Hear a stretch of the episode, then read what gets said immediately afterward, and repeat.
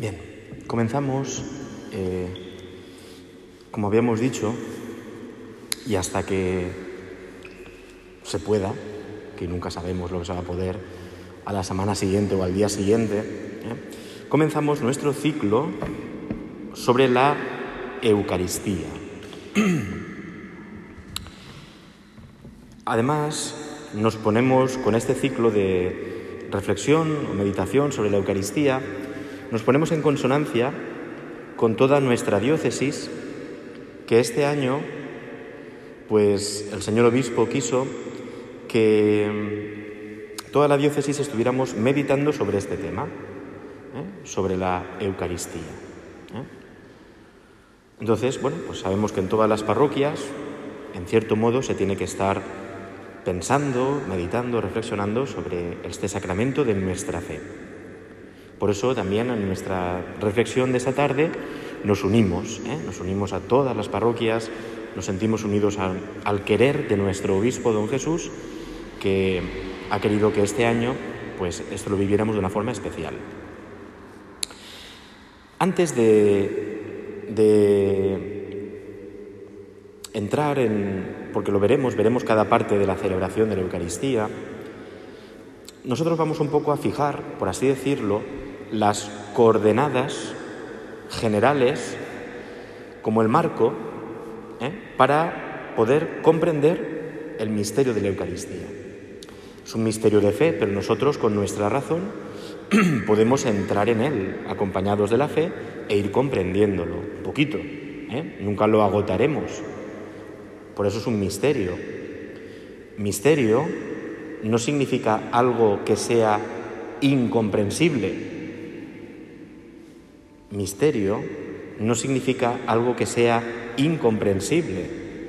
Misterio significa algo que es inagotable.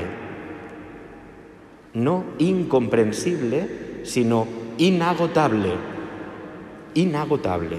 Cuando decimos que nuestra fe es un misterio, o decimos que vamos a entrar en el misterio de la Eucaristía, no estamos diciendo no se puede comprender. No, estamos diciendo que nunca lo agotaremos con nuestra razón. Nunca. Es inagotable. ¿De acuerdo? A veces entendemos o se entiende mal el misterio, ¿eh? Se entiende que un misterio, ah, bueno, esto es un misterio, entonces no lo podemos entender. No. El misterio de la Santísima Trinidad no se puede entender. Pues entonces me voy yo de esto. Si no puedo entender nada de ese misterio, no, lo que pasa es que es inagotable. Y por mucho que yo entre en él, me esfuerce, lo comprenda, nunca voy a agotarlo. Es un misterio. Entonces nosotros entramos en el misterio de la Eucaristía. Vamos a poner, por así, como os he dicho antes, el marco para poder entrar en este misterio. Y el marco van a ser, va a ser cuatro palabras. Así las, vamos a decir, las vamos a repasar y a darle vueltas para que nos quede como el marco del cuadro para poder entrar y saber que de ahí no nos movemos. Esto es importante, ¿eh? el marco del cuadro. Son cuatro palabras. Realmente esta reflexión mmm, no es que brote de mí porque sea muy listo, ¿de acuerdo? Está en el pensamiento de la Iglesia, está en los documentos de la Iglesia, está en algunos libros, o sea que no soy original en esto, ¿de acuerdo? No inventamos nada. ¿eh? Pero, bueno, pues nos puede servir, pues cogemos lo bueno del quien nos lo ha pensado para nosotros decirlo y pensarlo. Bueno, cuatro palabras para situar la Eucaristía. Primero, la Eucaristía es, ante todo, un don, don, donación. No es algo que yo haga, algo que yo haya creado, me ha sido dado. La Eucaristía siempre es donación.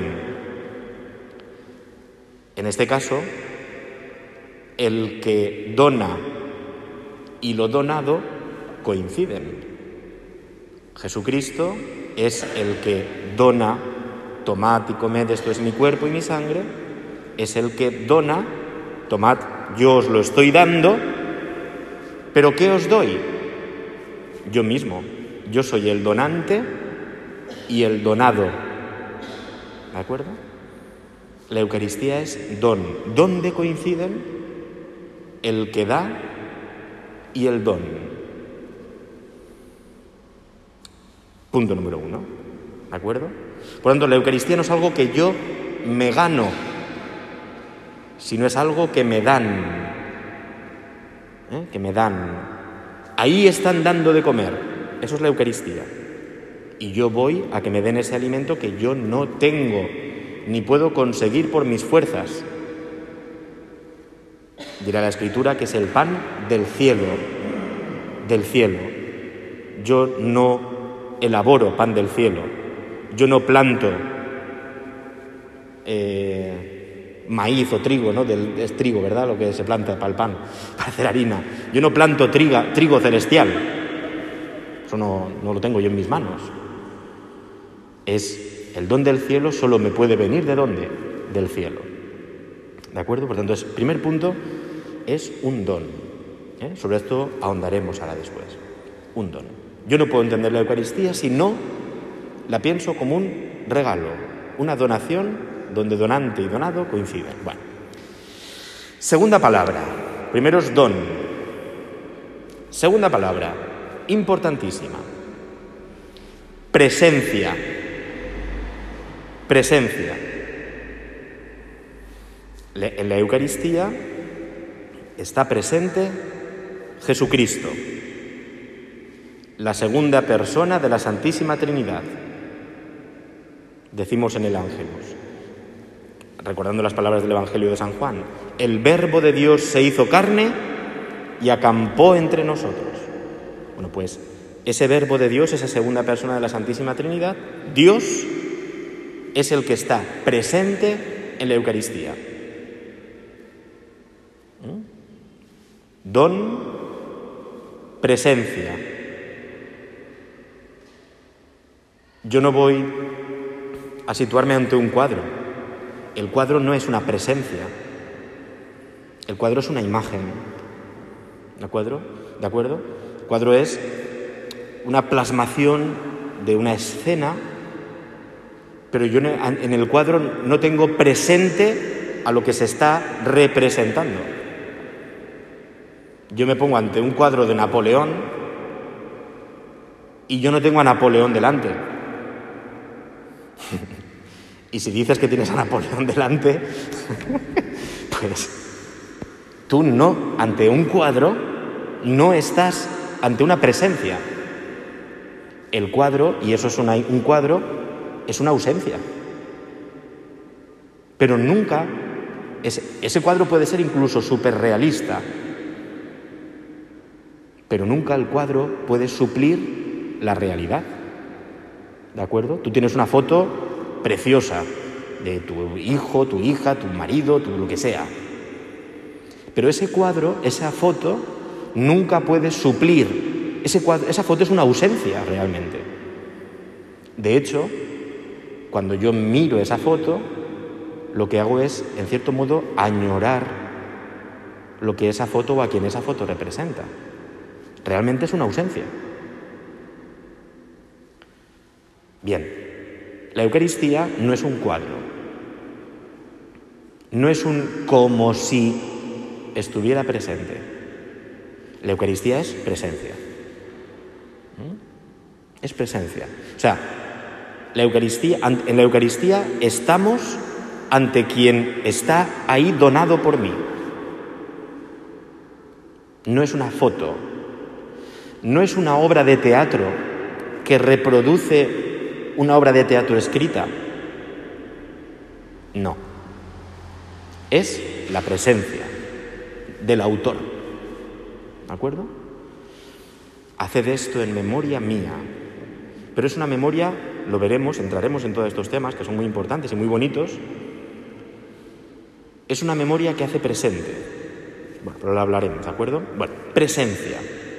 Por tanto, yo voy a la Eucaristía, yo voy al sagrario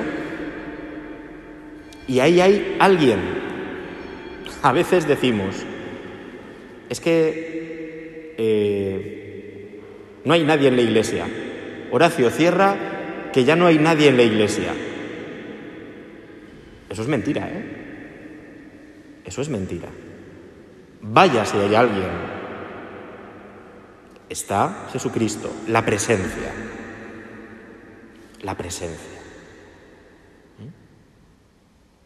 Bueno, seguiremos ahondando en esto, pero otra coordenada, ¿vale? Un don, presencia. ¿Mm? Presencia. Pero no, esto no agotaría lo que es la Eucaristía. Nos faltan otras coordenadas para entender en profundidad el misterio, o por menos aproximarnos o entrar un poquito en el misterio. Otra coordenada, sacrificio. ¿Quién está presente? Jesucristo, la segunda persona de la Santísima Trinidad. Pero es que resulta que la segunda persona de la Santísima Trinidad se ofreció en sacrificio en la cruz por nosotros, ¿no? Tomad y comed, esto es mi cuerpo, dice Jesús, que será entregado por vosotros. Esta es mi sangre que será derramada por vosotros. O sea, es el sacrificio de la cruz. Cuerpo entregado, una sangre derramada. Esto es el sacrificio. ¿Mm? ¿Quién está presente en la Eucaristía? Presencia. ¿Pero quién? Jesús crucificado y resucitado, pero crucificado, sacrificado.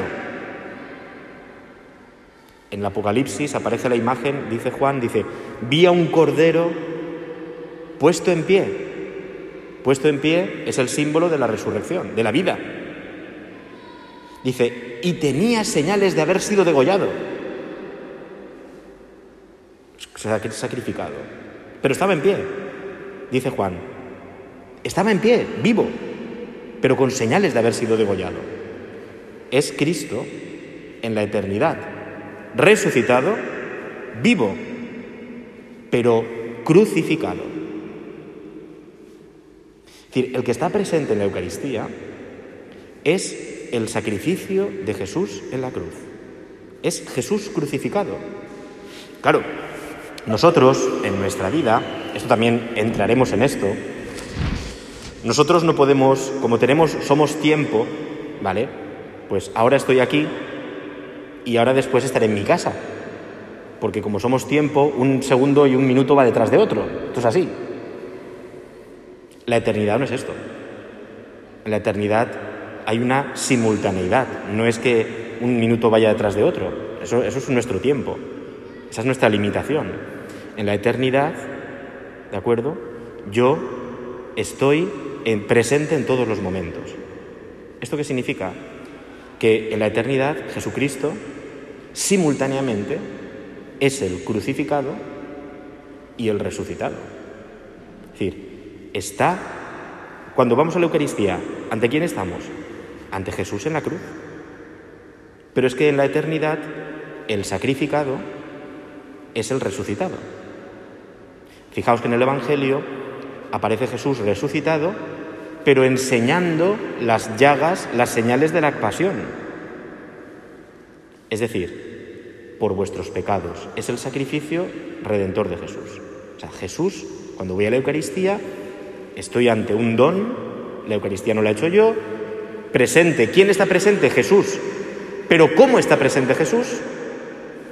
Crucificado, sacrificado el Cordero en pie, pero con las señales de la pasión. Por eso es el sacramento de nuestra redención. Decimos en la oración antes de la bendición con el Santísimo. Oh Dios, que en este sacramento admirable nos dejaste el memorial de tu pasión. Te pedimos nos concedas venerar de tal modo los sagrados misterios de tu cuerpo y de tu sangre, dice, que experimentemos constantemente en nosotros los frutos de tu redención. Es decir, todo lo que acontece en la cruz de Jesús acontece en la celebración de la Eucaristía. Y cuando Jesús está en el sagrario, está crucificado. Claro, nosotros pensamos temporalmente. Yo no, esto de o, está en la cruz o está resucitado. ¿Cómo está la cosa? Nosotros tenemos, nos cuesta y nuestra imaginación no alcanza, ¿verdad?, a entender esto. Nos cuesta. Pero, ¿de acuerdo? Lo podemos entender, por ejemplo, poniendo una imagen. Tú quieres mucho a una persona. Ustedes, todos los que estamos aquí, hoy de alguna manera nos hemos sacrificado por alguien. ¿De acuerdo? Y tú estás aquí. ¿De acuerdo? Y tú estás aquí. Ahora, ahora no estás sacrificado por nadie. Yo no te veo aquí en tu sacrificio, entregándote. Pero sí que estás tú aquí y tú llevas contigo tu sacrificio. O sea, no, tú no has dejado en tu casa la madre sacrificada y se ha venido aquí la madre feliz, porque ahora ya no tengo sacrificio. No. Aquí se ha venido la madre sacrificada. Aquí se ha venido el padre sacrificado. Aquí ha venido el amigo el hermano sacrificado. O sea, en el fondo es el amor, pero bueno, lo veremos, ¿de acuerdo? Entraremos más esto porque esto es complicado. Complicado, es complicado, pero que cuando nos toque verlo. En el fondo el amor es el que unifica. ¿De acuerdo? Yo veo a mi madre y yo veo a mi madre que hoy sonríe, pero simultáneamente esa sonrisa, a esa sonrisa se superponen muchos momentos de lágrimas por mí, mucho sacrificio, etc. Es decir, el amor nos hace entender un poquito de esto, de estar sacrificado y resucitado al mismo tiempo. El amor nos hace entender esto de morir y dar vida simultáneamente. Un padre, una madre que por mí se entregan, están muriendo a sí mismo y dándome vida. Bueno, pues de esa manera está Cristo, ¿de acuerdo? Cristo está crucificado en la Eucaristía. Por eso, venir a la celebración de la Eucaristía, en algún momento de la historia, los santos han dicho que era ir al sacrificio del Gólgota. Y era verdad, y es verdad. En la Eucaristía estamos en el sacrificio de la cruz. Por eso, en la Eucaristía se recomienda mucho que en el altar, ¿eh? en el altar, haya una cruz. Para que no nos olvidemos de lo que está sucediendo en el altar. El resucitado es resucitado porque se ha entregado primero en la cruz. El resucitado es el crucificado, es decir, se indica en la liturgia que exista siempre en el altar o encima del altar o al lado del altar una cruz, para que los cristianos estemos relacionando la cruz y la resurrección de Jesús, sabiendo que la Eucaristía es la unión de ambos misterios. ¿Vale? ¿Eh? Bueno, la tercera palabra era sacrificio. Si yo no entiendo esto, ya puedo yo pensar que es un don y que es presencia, pero no entenderé la Eucaristía porque no entenderé que ahí está Jesús resucitado porque se sacrificó. Bueno, cuarta y última palabra. Comunión. ¿Vale? Don, presencia, sacrificio, comunión. La comunión es, la comunión solo se da entre personas. ¿Qué es la comunión? Yo ser acogido en el interior de otro. Esto es la comunión. Ser acogido o vivir en el interior de otro. Es una realidad espiritual. vivir en el interior de otro. Ser acogido en el refugio del interior del otro. Esto es Dios. ¿eh? Dios es comunión, ¿por qué? Porque el Padre vive dentro del Hijo, el Hijo dentro del Padre, el Espíritu en el Padre y en el Hijo. Solo se da comunión entre personas. Vivir en el otro y el otro vivir en mí. Hay una imagen, eh, hay una realidad humana que nos recuerda esto, que es la madre embarazada. La madre embarazada es un signo muy bonito de lo que es la comunión espiritual. Pero ahí lo vemos físicamente. Una madre embarazada, ¿qué es? Una persona viviendo en el interior de otra. Esto es la comunión. Lo que pasa es que físicamente o el niño o el bebé sale o mata a la madre. Físicamente yo no puedo vivir en el interior de otro. Porque si estoy yo le quito espacio o mato a la madre. Pero espiritualmente, yo puedo vivir en tu interior. Es decir, esto es la comunión. La comunión los que siempre se entendió en toda la historia de Israel, y así lo hizo Jesucristo también con la Eucaristía, la Eucaristía es un sacramento de comunión. Es decir, yo por la Eucaristía entro, soy acogido en el interior del mismo Dios. Soy acogido en el interior del mismo Dios. Me uno a Dios, pero no superficialmente, no externamente, no como el que está al lado del otro, sino yo soy introducido en Dios como el niño en el regazo de su madre. Ahí el niño recibe alimento, calor, protección, vida. ¿Qué es la comunión? Yo dentro de otra persona recibiendo calor, refugio, vida.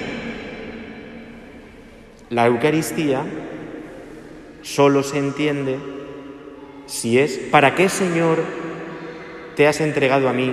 ¿Para qué Señor te has sacrificado? ¿Para qué Señor has resucitado? Para vivir dentro de ti y tú que vivas dentro de mí. Por el pecado nosotros nos salimos de Dios, lo dijimos, lo vimos ya esto. Por la comunión, Cristo ha venido a nosotros para qué? Para introducirnos dentro de su propio ser y darnos vida. Si no entendemos esto, si quitamos uno de estos cuatro elementos, podríamos decir que la Eucaristía se queda, no la entendemos. Es imposible. Dentro de este marco podemos entrar, reflexionar, veremos las partes de la misa, veremos qué significa eso de la presencia, cómo, cómo lo ha definido la Iglesia. Pero estos cuatro parámetros, porque imaginaos que yo dijera, venga, la Eucaristía es un don, la Eucaristía es un sacrificio, la Eucaristía es para la comunión, pero en la Eucaristía Cristo no está presente en el, realmente en el sacramento. Esto lo piensan los protestantes. claro, es un don. Ellos se juntan y tienen un... Se junta la comunidad, cantan y tal. Nos acercamos al sacrificio de Jesús. Leemos la escritura, la Eucaristía. Entramos en comunión unos con otros, con Dios, le rezamos, pero no creen en la presencia de Cristo en el sacramento. Por tanto, no es la Eucaristía. Es un recuerdo, es una, una representación teatral que sí, nos sirve para rezar, pero si Cristo no está presente en la Eucaristía, no es Eucaristía. ¿De acuerdo? Don, presencia, sacrificio. O sea, es que Jesús está en la Eucaristía y es el niño Jesús. Sí. Pero el niño Jesús, como en algunas representaciones existen, crucificado. ¿Mm? Es el entregado. Dios Padre entregó a su Hijo para la salvación de la humanidad. El sentido de la vida del Hijo de Dios fue su sacrificio en la cruz. ¿Mm? El sacrificio que nos redime, que nos salva. Lo veremos. Si quitamos el sacrificio, esto también los protestantes lo hacen, ¿de acuerdo? No entendemos la Eucaristía. ¿Mm? Lo veremos, ¿de acuerdo? Lo veremos. Sacrificio, comunión. Si todo eso Jesús lo ha hecho, pero yo no puedo acercarme a eso si yo sigo estando lejos de Dios, si yo no recibo la vida de Dios de ninguna manera porque me he alejado como la oveja perdida, entonces ¿para qué? No, no, Dios ha salido a mi encuentro en la Eucaristía para introducirme en su vida, para la comunión. Por eso os digo muchas veces, cuando hablo, hablamos de la comunión o vamos a recibir la comunión en la Eucaristía, que no es tomar a Jesús, que nombre que no, que es dejar que Dios me introduzca en su ser. Muy, muy distinto, ¿eh? O sea, tomar la comunión es dejar que Dios, que Dios me introduzca en su regazo, para yo ahí ser alimentado, ser protegido, vivir dentro de Dios. O sea, el que sale de la iglesia después de haber comulgado está dentro de Dios como un bebé, dentro de las entrañas de Dios. O sea, esto es fuerte, ¿eh? O sea, es una conexión de vida. Hablan algunos padres antiguos de la iglesia, dirán que la Eucaristía es como una transfusión de sangre. Me hago consanguíneo y concorpóreo con Jesucristo. Es una transfusión. ¿De acuerdo? Dios me da su sangre, mi sangre se mezcla con la suya y no, yo no la rechazo. Empieza a correr la sangre de Cristo por mis venas. ¿De acuerdo? Es decir, hasta ese punto ¿eh? que empieza a ser. Bueno, entonces desde este marco ya lo, dejamos aquí porque desde aquí entraremos, ¿eh? entraremos en Eucaristía. Entraremos a comprender más profundamente cómo es la presencia, cómo es el don, cómo es el sacrificio, cómo es todo esto, pero estos son los parámetros que además nos sirven a nosotros también a la hora de venir, por ejemplo, a la, iglesia. Voy al sagrario, me pongo de rodillas. ¿Por qué? Porque estoy ante la presencia. Porque estoy ante Dios verdaderamente presente en el sacramento. Por eso me pongo de rodillas, no porque me apetezca a mí, o la iglesia o el cura le tenga esa manía. No. ¿De acuerdo? Porque estoy ante Dios. Y ante Dios no me impongo yo con mi estar de pie, o sea, no, no estoy de rodillas. ¿De acuerdo? Bueno, entonces, me sirve como una espiritualidad. Yo reconozco que Dios no me lo gano yo. Dios siempre es un don, es gracia. ¿Vale? Entonces me sitúo ante, ante el, el sagrario como el mendigo en la puerta de la iglesia. Al mendigo que le hace falta de verdad para comer no alguno que se pone que no le hace falta, ¿de acuerdo?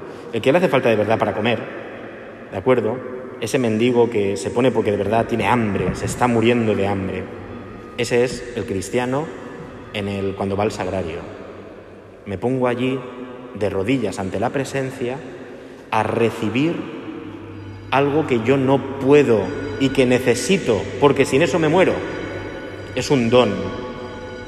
Pero además, yo me pongo a beber así lo decían algunos santos y está representado, me pongo en actitud de recibir la sangre de Jesús que está manando eternamente porque Jesús está sacrificado eternamente. Por tanto, sigue manando la sangre de su costado. Seguimos estando en la última cena. Por tanto, yo voy en esa disposición, como el discípulo que se sienta en la última cena. Y no solo me siento como un espectador, yo voy al sagrario y ya en el sagrario espiritualmente yo me estoy uniendo y estoy dejándome ser acogido. En el sagrario diríamos, podemos poner esta imagen que está Dios ahí lanzándonos, ¿verdad? Como una cuerda y atrayéndonos ¿eh? hacia Él. ¿eh? Podríamos incluso decir que estamos en nuestra casa y decimos, ay, voy al sagrario. No, es mentira. Es Dios que te ha lanzado, con esa imagen de la cuerda, te ha lanzado la cuerda esta mañana y te ha ido atrayendo de mil formas para introducirte en sus entrañas. ¿De acuerdo? Y que tú nazcas a una vida distinta a la que llevabas. Esto es la conversión. Por tanto, es una espiritualidad, es decir, estos parámetros no solo simplemente son palabrejas, es toda una espiritualidad. Con lo cual incluso una espiritualidad de acción de gracias. Gracias Señor porque tenemos la Eucaristía. Es un don, es un regalo. Profundizaremos en esto, pero me acuerdo de eh, estas imágenes que tenemos de tierras de misión, donde allí va el misionero una vez al año y celebra la Santa Misa. Y aquellos encantados. Es la gran fiesta del pueblo, allá en medio de la selva. ¿Por qué? Porque tenemos la Eucaristía gracias, porque nosotros no podemos hacer nada. Esto tiene que ser recibido y tenemos una vez al año, bendito sea Dios. Nosotros, la espiritualidad del don nos cuesta, ¿eh? tenemos más bien una espiritualidad del yo me lo gano, del yo me lo merezco. Granja de Rocamora se merece un sacerdote. ¿Sí? ¿Nos merecemos un sacerdote? ¿Nos merecemos a Dios? ¿O es un regalo? ¡Hombre! Nosotros tenemos que. Granja de Rocamora como la parecida o lo que sea, ¿vale? O Cox o lo que sea, que hay gente de varios sitios. ¿Nos merecemos a Dios? ¿Nos lo hemos ganado porque porque somos muy buenos o porque no, ¿eh? Es don. O sea, necesitamos recuperar la espiritualidad del don y entonces agradeceremos. Hoy hay misa. Un sacerdote. Gracias, Señor. ¿De acuerdo? Gracias.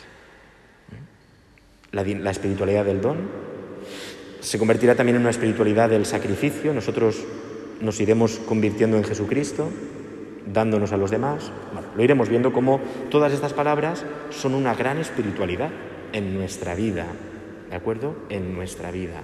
Pero tenemos síntomas de que no lo es. Ya digo, el don, no, nos lo merecemos, ¿de acuerdo? Y sacrificio, bueno, vivimos en un mundo que es, es el mundo totalmente distinto a la Eucaristía. Termino ya con esto. Es un mundo donde, uno, todo creemos que nos lo merecemos y que no lo hemos ganado. Y así se lo enseñamos a los niños. ¿eh? Te lo mereces todo. Yo cada vez que veo una madre que le dice a su hijo de cinco años, te lo mereces todo, me entran los siete males. Porque ese niño no se merece nada. ¿Qué ha hecho ese niño con cinco años? Nada. Te mereces tú que trabajas, que sufres, que te levantas cada día y que tal. Tú te mereces cosas. El niño de 5 años te se lo merece todo. Así sale. Luego con 15 o con 20 se cree que es el rey del mambo. Porque como se lo merece todo... Bien, esto es un paréntesis que me salen a mis rabias personales. Es decir, vivimos en el mundo del todo te lo mereces. Todo te lo tenemos que dar porque tú te lo has ganado todo. Uno, no se entiende la Eucaristía porque la Eucaristía es fundamentalmente don. Dos, vivimos en el mundo de la ausencia. Las comunicaciones por las redes sociales son ausencia. Yo no estoy contigo cuando te hablo por WhatsApp. No estoy contigo. que yo te ponga un dibujito de una carita sonriendo no significa que esté sonriendo. Significa que te pongo esa carita pero no significa que esté sonriendo. No estoy, es, la, es el mundo de la ausencia. Claro, la Eucaristía es lo totalmente opuesto. La Eucaristía es presencia. Y la presencia exige, y exige tiempo. Las redes sociales no. Desconecto, pongo que no estoy y que me busquen. La presencia requiere cercanía, tiempo. Ven aquí al sagrario. No vivimos en la época de la presencia. Tres, no vivimos en la época del sacrificio, vivimos en la época de la comodidad, de la calidad de vida, de la ausencia de sufrimiento y que los niños no sufran. Claro, la Eucaristía sacrificio, ¿cómo lo vamos a entender? Cuatro, vivimos en la época de la fragmentación, no de la comunión, o de las relaciones externas pero no de las relaciones de comunión verdadera uno dentro del otro. Yo sufriendo de verdad lo que te pasa a ti, como si fuera mío. No, vivimos en la época de la superficialidad en las relaciones, de forma que la Eucaristía, primero, no se entiende. Claro, si yo a un niño digo, ven aquí, mira, la Eucaristía es el sacrificio de Jesús. ¿Sacrificio? Pero si mis padres me van rodeando de, de, algodones, yo no sé lo que es el sacrificio. ¿Que Jesús se sacrifica? Es un analfabeto. o sea, ¿cómo va a entender un joven esto si hemos creado analfabetos del sacrificio? ¿Cómo va a entender un joven hoy la presencia si lo único que vive son ausencias? ¿Entendemos? O sea, la Eucaristía es hoy muy eh, difícil de entender, pero además es revolucionaria. Porque lo que todos deseamos, y sí que termino con esto, que no termino nunca, la Eucaristía es revolucionaria. Porque tú quieres la presencia de quien amas. Tú necesitas presencia. Tú necesitas alguien que se entregue por ti. Tú necesitas, a veces en medio de la lucha del mundo de conseguir cosas, tú necesitas también la dinámica del don, del recibir gratuitamente. Lo necesitamos. Y tú necesitas la comunión, no simplemente el barniz superficial, sino la relación profunda. La Eucaristía hoy es la solución a todos los problemas del mundo, a todos los deseos de verdad del corazón humano, desde estos parámetros que hemos dicho. Bueno, como hemos empezado diciendo que es un misterio y que es inagotable, no pretendamos agotarlo en esta noche. Simplemente ponemos el marco en estas cuatro palabras profundas, interrelacionadas, don, presencia, sacrificio, comunión. Desde aquí nos situamos para entrar dentro del cuadro que vamos a ir contemplando semana tras semana si la pandemia nos deja. Y si no, pues aceptaremos lo que venga porque todo es un regalo. ¿De acuerdo? Y ya pues diremos gracias Señor, porque todo es un regalo y viviremos de verdad así nuestra espiritualidad. Bueno, pues iremos viviendo así también la celebración de la Eucaristía. Yo les invito a que en su casa vayan pensando todas estas cosas, meditándolas, dándoles vueltas y si venimos un rato al sagrario, pues delante de Jesús ir dándole vueltas a estas, a estas cosas. ¿De acuerdo? Señor, te pedimos que nos hagas comprender internamente los misterios de tu pasión, muerte y resurrección. Por Jesucristo nuestro Señor. Amén. Buenas noches.